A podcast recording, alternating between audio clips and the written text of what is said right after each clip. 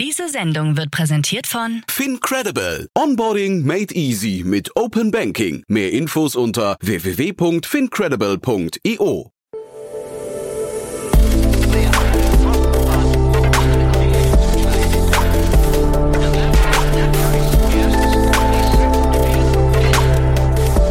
Startup Insider Daily. Interview. Herzlich willkommen zu Startup Insider Daily. Mein Name ist Jan Thomas und ja, heute mal wieder so eine der Geschichten, die glaubt man gar nicht, wenn man sie liest, denn ja, wir sind gestolpert über eine Pressemeldung. Der Titel lautet Allgäuer Ladesäulenspezialist Numbert holt sich Milliardenfinanzierung. Und da muss man sich die Augen reiben und dann muss man natürlich sofort das Team einladen. Und ihr erinnert euch vielleicht an Uli Benker, Head of Marketing von Numbert. Er war vor ungefähr einem Jahr hier zu Gast. Da haben wir über die ersten Schritte gesprochen, über die, oder beziehungsweise über die Series A Finanzierungsrunde gesprochen. Die war damals schon stattlich, aber jetzt gibt's eine Folgefinanzierungsrunde und die hat's wirklich in sich. Eine Asset-Finanzierung in Höhe von 140 Millionen Euro, die man als Hebel einsetzt, um dann eine Milliardenfinanzierung draus zu machen. Und das Ganze ist wirklich krass, denn zum einen so eine Runde hört man natürlich in der Dimension hier eigentlich nie und zum anderen kommen da wirklich eine ganze Menge an Faktoren zusammen, wie zum Beispiel der Rückenwind des Marktes, den man auch nicht so leicht adaptieren kann. Aber ich fand es ein super cooles Gespräch, auf das ihr euch jetzt freuen könnt, mit Uli Benker, Head of Marketing von Numbert. Werbung. Sei dabei beim HTGF Family Day am 11. und 12. Juni in der Station Berlin. Für zwei Tage voller Inspiration und Business. Tauche ein in ein einzigartiges Netzwerkerlebnis mit bis zu 1500 Teilnehmenden. Erkunde das innovative Seed- und Later-Stage-Portfolio des Hightech Gründerfonds. Lass dich vom vielseitigen Programm inspirieren und knüpfe wertvolle Kontakte. Sichere dir jetzt dein Ticket. Mehr Informationen findest du unter www.family-day-htgf www.startup.de. Startup Insider Daily. Interview. Cool, ja, ich freue mich. Uli Benker ist hier, Head of Marketing von Numbert. Hallo Uli. Servus Jan, grüß dich, hi. Ja, toll, dass wir wieder sprechen. Äh, ist ein Jahr her ungefähr, ne, dass wir gesprochen haben. Ich glaube auch so, ich, war es sogar Weihnachtszeit irgendwie so in der Richtung. Es war auf jeden Fall kalt und dunkel. War kalt und dunkel und äh, ja, ich bin im Handelsblatt gerade über euch gestolpert. Ein starker Artikel. Jetzt bin ich wirklich gespannt, ob es stimmt. Ne? Jetzt musst du mal erzählen. Äh, Passiert viel bei euch. Ja, absolut. Also du, du sprichst natürlich jetzt die, die Nachricht der Finanzierung an. Ähm, davor hatten wir ein paar andere auch, auch ganz coole Presseartikel und Neuigkeiten über neue Kunden, die wir gewonnen haben. Vielleicht gehen wir da auch dann später nochmal drauf, äh, drauf ein. Mhm. Aber klar, ich meine, die Headline, ähm, das sind wir mal ehrlich, die knallt natürlich und das ist auch das, was, was wir brauchen, was wir benötigen. Und ähm, ich denke, wir sprechen jetzt ein bisschen mehr ins Detail. Was bedeutet die Finanzierung? Was steckt genau dahinter, oder? Mhm. Lass mal über die Höhe an. die ja. macht so bemerkenswert. Ne? Äh, wie kriegt man sowas hin?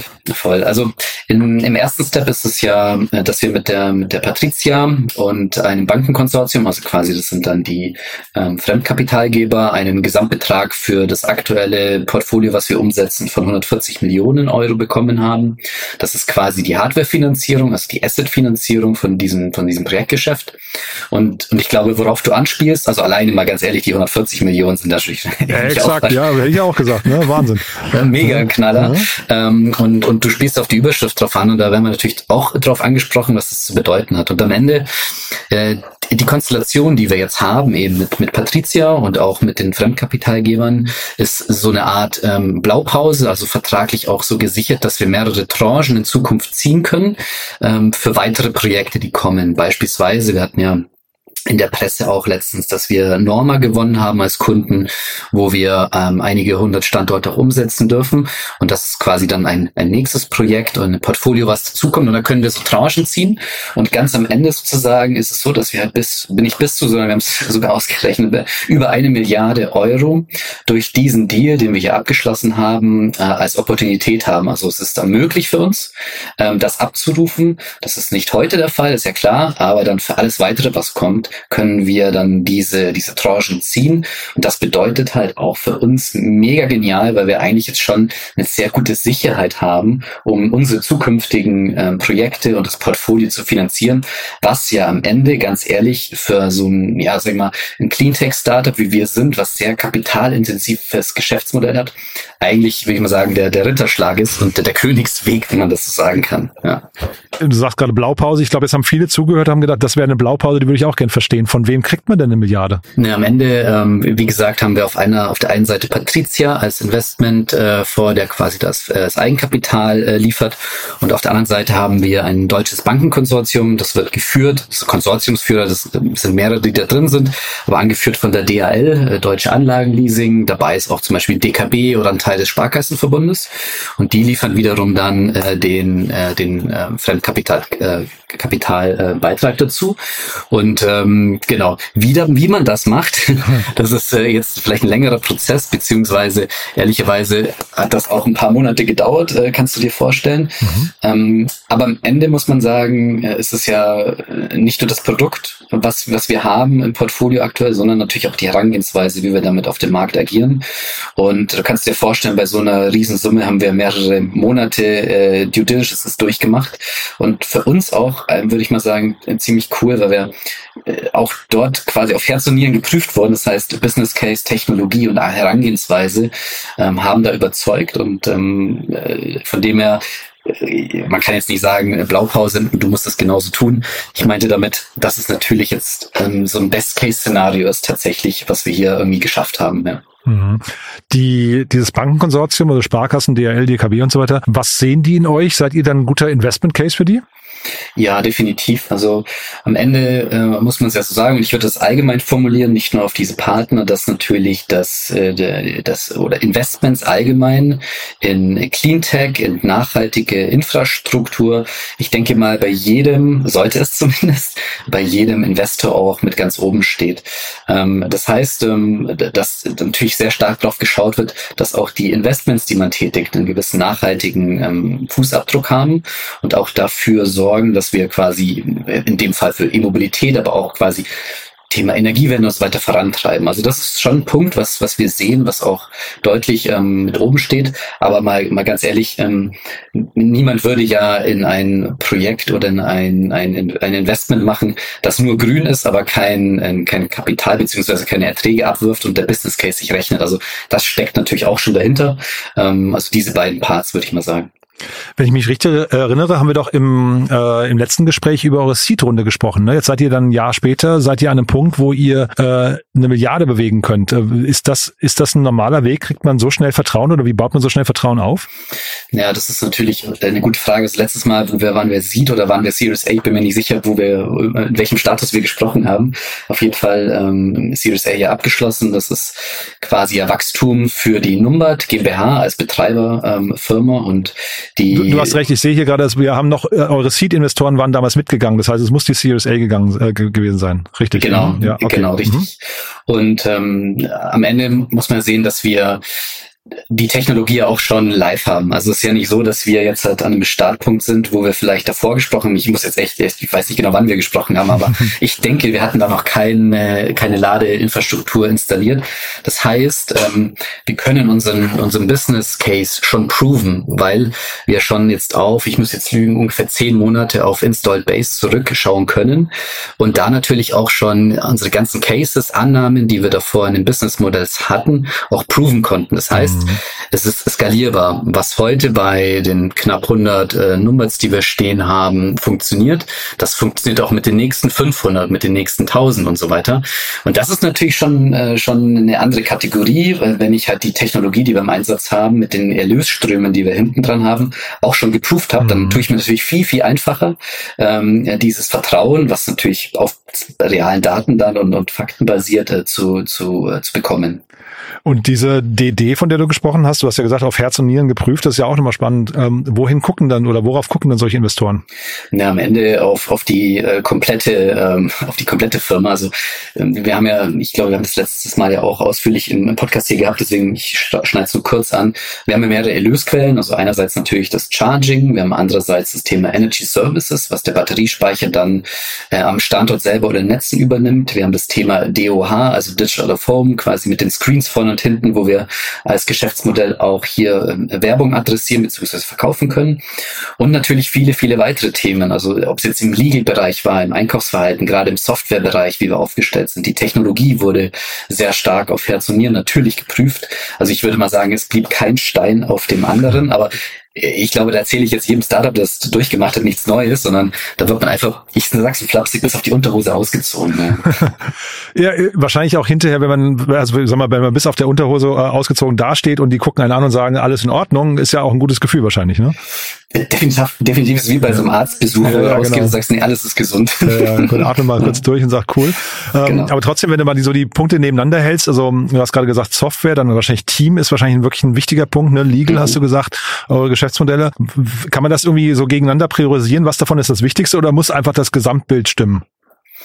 Ja, ich denke, es ist schon das Gesamtbild, ähm, weil ich glaube, überall würde es so eine Red Flag geben, wenn in irgendeinem Bereich ähm, vielleicht äh, diese Fahne hochgehoben wird. Mhm. Es ist tatsächlich das Gesamtbild. Du hast vollkommen recht und das habe ich an der Stelle vergessen. Das ist natürlich ähm, so, dass die das Management-Team auch sehr stark im Fokus stand, mhm. weil das, man sagt das immer so einfach. Äh, viele Investoren investieren in die Menschen und nicht ins Produkt. Das mhm. stimmt nicht ganz, aber ähm, es ist durchaus was dran. Äh, und da haben wir tatsächlich auch einige Calls, aber auch persönliche Treffen gehabt, wo durchaus wir, so nenne ich das mal, als, als Management-Team auch durchaus ähm, nicht geprüft wurden, aber wo man schon geschaut hat, wo kommt der her, was macht er so. Mhm. Ähm, also das ist tatsächlich ein wichtiger Baustein. Gut, dass du es angesprochen hast. Auch so Referenzen werden die dann eingeholt. Ich frage jetzt nur, ich meine, die Dimension, in der ihr uns unterwegs seid, also das ist ja wirklich viel Kapital. Ne? Das heißt, da guckt man wahrscheinlich schon, wem man was überweist. Ne?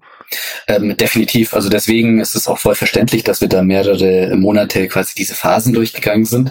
Ähm, und, und deswegen umso glücklicher, dass das alles sozusagen gut gelaufen ist und auch nichts irgendwie, irgendwie so eine Red Flag gehoben wurde. Das passt mhm. nicht bei uns. Das ist für uns auch ein Ritterschlag, weil wir, glaube ich, in den letzten zweieinhalb Jahren, seit es Numbad gibt, oder ungefähr mehr als ein bisschen zweieinhalb Jahren, schon, denke ich, was richtig gemacht haben und die, die, die Company auch so mit dem, um die beiden Gründer Martin Schall und äh, Max Wegener aufgebaut haben.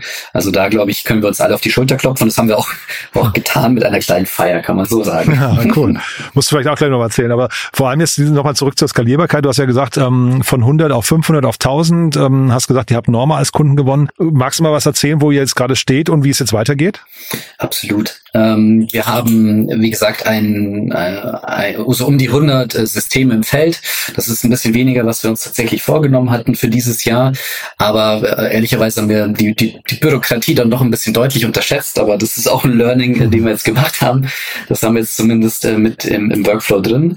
Was, was dieses Jahr noch passiert, sind, ähm, dass wir um die 100 äh, Inf äh, Ladesäulen, also Numbers, noch aufstellen wollen. Das ist hauptsächlich beim, bei Tegut, also bei unserem einem unserer Partner, wo es auch um das Portfolio geht. Aber wir haben noch ein paar weitere ähm, Kunden, ähm, Tankstellenketten, Phoenix zum Beispiel oder auch andere Einzelkunden. Wir hatten ja auch Hagebaumarkt und Euronics schon als Kunden vermeldet. Also da wird es ein bisschen breiter gefächerter sein in ganz Deutschland dann auch bereits, wo wir heute schon sind. Und im nächsten Jahr wird dann auf jeden Fall steht bei uns die Zahl 400 ähm, Lade, also Ladesäulen oder Nummers, wie wir sie nennen. Dann sind ja inklusive dem Batteriespeicher aufgestellt. Ähm, und da soll die Ramp-Up-Phase aber ziemlich, ziemlich schnell gehen. Also ich denke, dass wir nächstes Jahr auf jeden Fall mindestens äh, 400 Systeme aufstellen können. Die meisten oder nicht die meisten, aber viele sind schon vorbereitet, brauchen doch ein bisschen Tiefbauarbeiten, ein bisschen Fundamente und so, die gesetzt werden müssen. Das ist schon in Vorbereitung. Und das ist das Ziel und da muss es hingehen. Und ähm, mit dem Rückenwind, was wir jetzt haben, muss man ja ehrlicherweise sagen, die Finanzierung ist natürlich schon ein großer Rückenwind, auch, auch bei, bei solchen Systemen, die dann tatsächlich natürlich sehr kapitalintensiv sind und ähm, von dem her können wir das, glaube ich, ähm, nächstes Jahr gut stemmen. Das heißt, wir würden ähm, mit den Systemen, die dieses Jahr installiert werden und nächstes Jahr würden wir so an die, äh, ich würde mal sagen, über 1000 Ladepunkte, Schnellladepunkte in Deutschland haben. Und ähm, ich denke, dass auch dann nächstes Jahr die Skalierung noch mal stärker äh, forciert werden kann, so dass wir bestimmt in dem darauffolgenden Jahr über 1000 Systeme, installierte Systeme äh, im Jahr 2025 dann sprechen können. Und da, da, muss es, da muss es auch hingehen, weil die Verträge haben wir dazu. Also mhm. das, das ist ja das Schöne, dass wir mit den Verträgen, die wir heute haben, mit unseren Kunden diese Locations, also diese Parkflächen, um die es dann am Ende geht, ja schon haben. Und mit der Finanzierung natürlich jetzt ein mega Rückenwind. Ist das dann hinterher so ein, ähm, kennt man ja aus den, sag mal, aus dem, dem Retail, ne, aus dem Einzelhandel, ähm, so, so ein Lage, Lage, Lage-Thema, ne? Also geht es hinterher genau darum, wenn du sagst, Locations habt ihr schon irgendwie unter Vertrag? Ja, absolut. Also ich, ich denke, es ist, ist heute noch, ähm, wobei ich muss sagen, wo wir das letzte Mal gesprochen haben, ähm, war der Markt, die Marktsituation im, im Ladebereich oder vor allem Schnellladebereich noch ein anderer. Das, ich würde sagen, es ist ziemlich angespannt. Es war damals schon eine Goldgräberstimmung und ist heute noch extremer. Hm. Dadurch, dass auch große, ich nenne es mal äh, Energie- oder auch äh, Ölkonzerne mit eingestiegen sind in dieses na, nennen wir es mal Business, äh, diese Goldgräberstimmung, die natürlich mit ganz anderen Summen auch äh, in, in, ins Rennen gehen, was vielleicht Mieten angeht.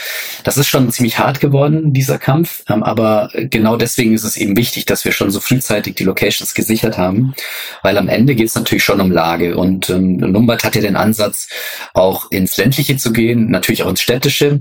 Das, was wir meiden, ist die Autobahn. Ich glaube, da ich sag's mal so flapsig, prügeln sich viele andere. Und das ist auch nicht der Ansatz der Technologie, die wir haben. Das heißt, für uns bleibt trotzdem ein richtig großes Potenzial ähm, übrig. Heute stützen wir uns ähm, sehr stark eben auf äh, Retail-Flächen, also ob es jetzt Baumärkte sind ähm, oder Handelsflächen, weil wir haben immer einen Grundtraffic. Ja, wenn ich sehe, dass ein kleinerer Lebensmitteleinzelhandelsmarkt heute schon durchschnittlich, also der kleinste, da gibt's natürlich Open End, aber so 1000 ähm, Kunden pro Tag hat, dann ist das schon alleine Grundtraffic pro Tag da und das das, da glauben wir daran, dass Schnellladen und Einkaufsverhalten sich super deckt und deswegen ist es perfekt und deswegen hast du recht, ja, Lage, Lage, Lage und für uns eben oh, sehr stark aktuell im äh, Handelsbereich dieses ähm, Schnellladen und Einkaufsverhalten ähm, gehen miteinander. Kannst du doch mal vielleicht euer Geschäftsmodell erklären? Also wie verdient ihr eigentlich Geld in der ganzen Geschichte? Der, der Nummer, das muss man ja vielleicht an der Stelle nochmal erklären ist eine, eine Kombination aus einem Batteriespeicher und einer Schnellladeinfrastruktur, die jetzt in den letzten Monaten, denke ich, äh, ein bisschen so in, in den Fokus auch geraten ist. Ähm, wo wir das letzte Mal gesprochen haben, Jan, war das Thema komplett ähm, unbekannt. Das hat sich ein bisschen geändert, weil wir natürlich mit dem System anschließen können. Ähm, und ich sage das immer auch so flapsig, auch wenn meine Techniker mich vielleicht köpfen, aber wir können überall anschließen, wo wir wollen, egal wie schlecht die Netze sind. Ja? Das, ist, das ist ja das Grundproblem der, der Immobilität oder der Ladeinfrastruktur. Das heißt, wir können dort anschließen, meistens auch am Hausnetz. Das heißt, wir sind ähm, sozusagen ein Verbraucher und Erzeuger im Hausnetz, nehmen die vorhandene Kapazität, die vorhanden ist, laden den Batteriespeicher langsam auf und können dann ultraschnell ans Auto abgeben. So. Und mit der Technologie können wir halt äh, an jeden Standort, das sind wirklich teilweise ländliche Strukturen, aber auch städtische, wo das Netz genauso schlecht ist. Und wie verdienen wir unser Geld damit? Wir verdienen einmal das Geld klassisch am Charging, also ist ja logisch. Das heißt, der Endkunde kommt, lädt und wir verdienen an der Ladung Geld. Ähm, wir verdienen an den Energy Services Geld. Das bedeutet, dass der Batteriespeicher neben dem Laden und ähm, noch viele weitere Dinge übernimmt.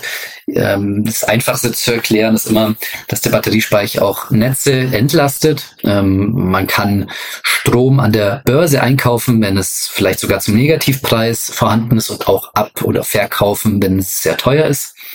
Wir können PV-Strom dadurch einspeisen. Das heißt, wir können den PV-Strom, der normalerweise als Überschuss in, das, in, die, in die Netze eingespeist wird, ähm, speichern und dafür den Location-Eigentümer einen ganz positiven Effekt erwirtschaften. Und natürlich durch das Thema Digital of Home, also die Screens, die wir haben, sind wir quasi ähm, ja eigentlich auch irgendwo eine kleine Media Company, weil wir eben Content streamen, aber auch eben dann Werbung verkaufen auf den digitalen Screens.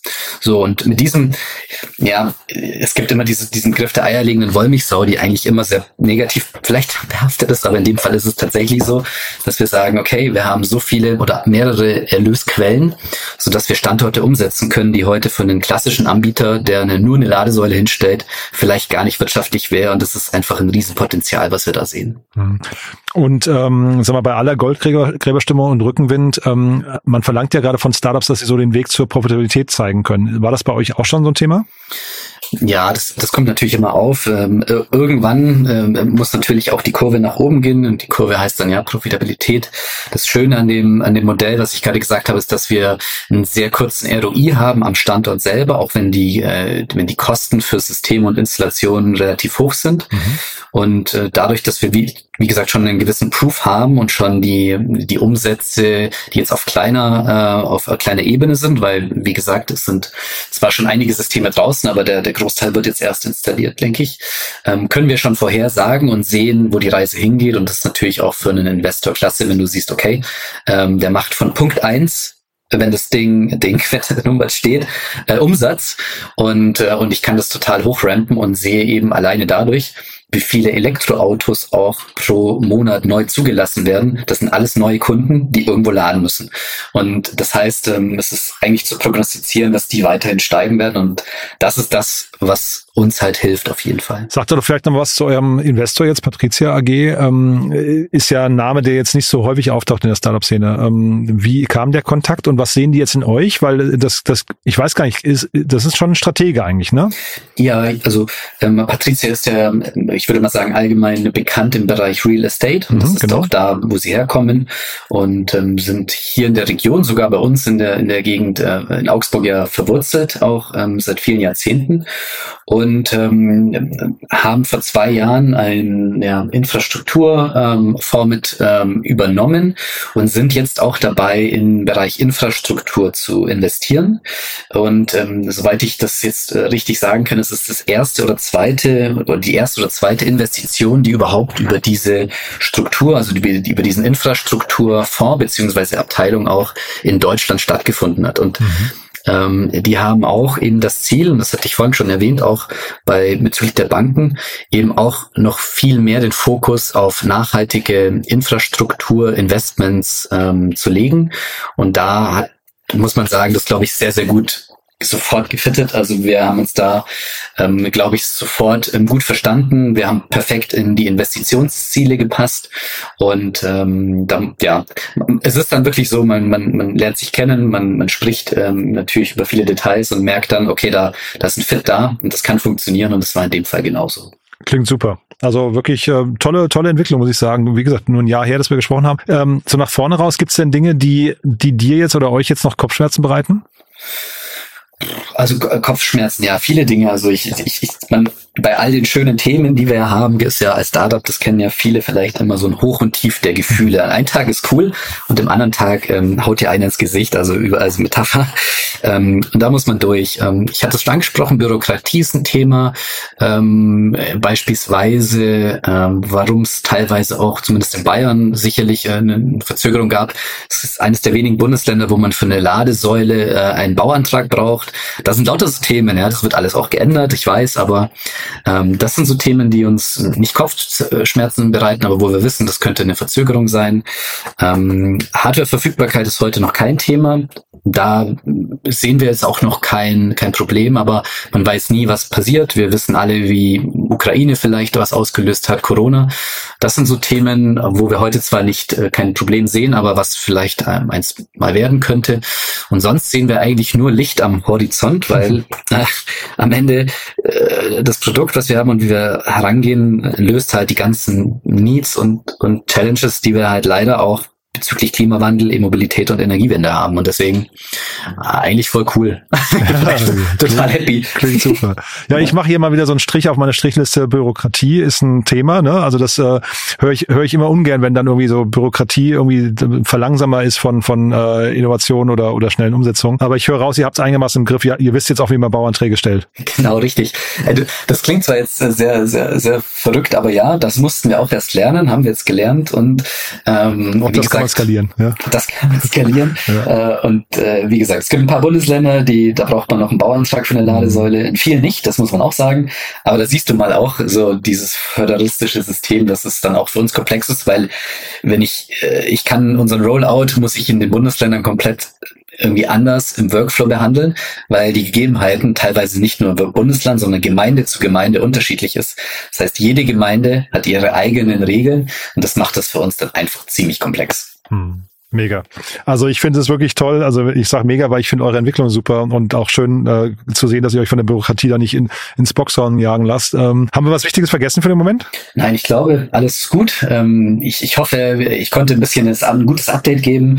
Äh, Freue mich, wenn, wenn jeder auch der Hörer, Hörerin hier uns äh, folgt, gerne auf LinkedIn und die Reise gerne mitverfolgt, weil die wird noch richtig cool.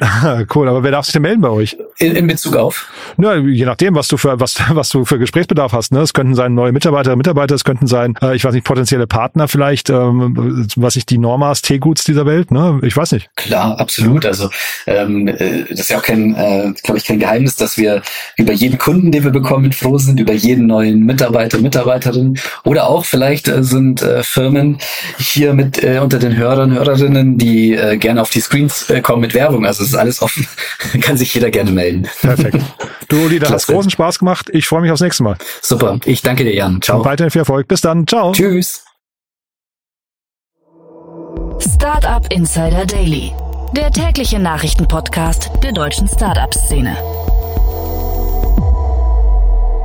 Ja, das war Uli Benker, Head of Marketing von Numbert und das war die ja wirklich verrückte Geschichte, muss man sagen, äh, von einem Startup, das innerhalb von wenigen Jahren eine Milliardenfinanzierungsrunde zumindest sichern konnte oder zumindest die Aussicht darauf hat. Denn wie gesagt, jetzt muss das ganze Thema natürlich auf die Straße gebracht werden. Ihr habt gerade gehört, wo es vielleicht noch klemmen könnte, aber ich fand, das war extrem überzeugend und ja, 140 Millionen Euro an Zusagen ist natürlich echt eine krasse Hausnummer, dass daraus dann sogar eine Milliarde werden kann, umso krasser. Also Glückwunsch ans Team. Ich fand es ein super cooles Thema. Vielleicht kennt ihr jemanden, der hier mal reinhören sollte, äh, zum Beispiel wenn er oder sie sich für äh, Elektromobilität oder für Ladeinfrastrukturen interessieren oder für Cleantech-Themen allgemein oder einfach nur für große Finanzierungsrunden, dann in all diesen Fällen, glaube ich, kommt man hier auf seine Kosten. Deswegen gerne weiterempfehlen. Wir freuen uns immer über neue Hörerinnen und Hörer, die hier mal reinhören. Dafür vielen, vielen Dank an euch. Ansonsten euch einen tollen Tag und vielleicht bis nachher oder ansonsten bis morgen. Ciao, ciao.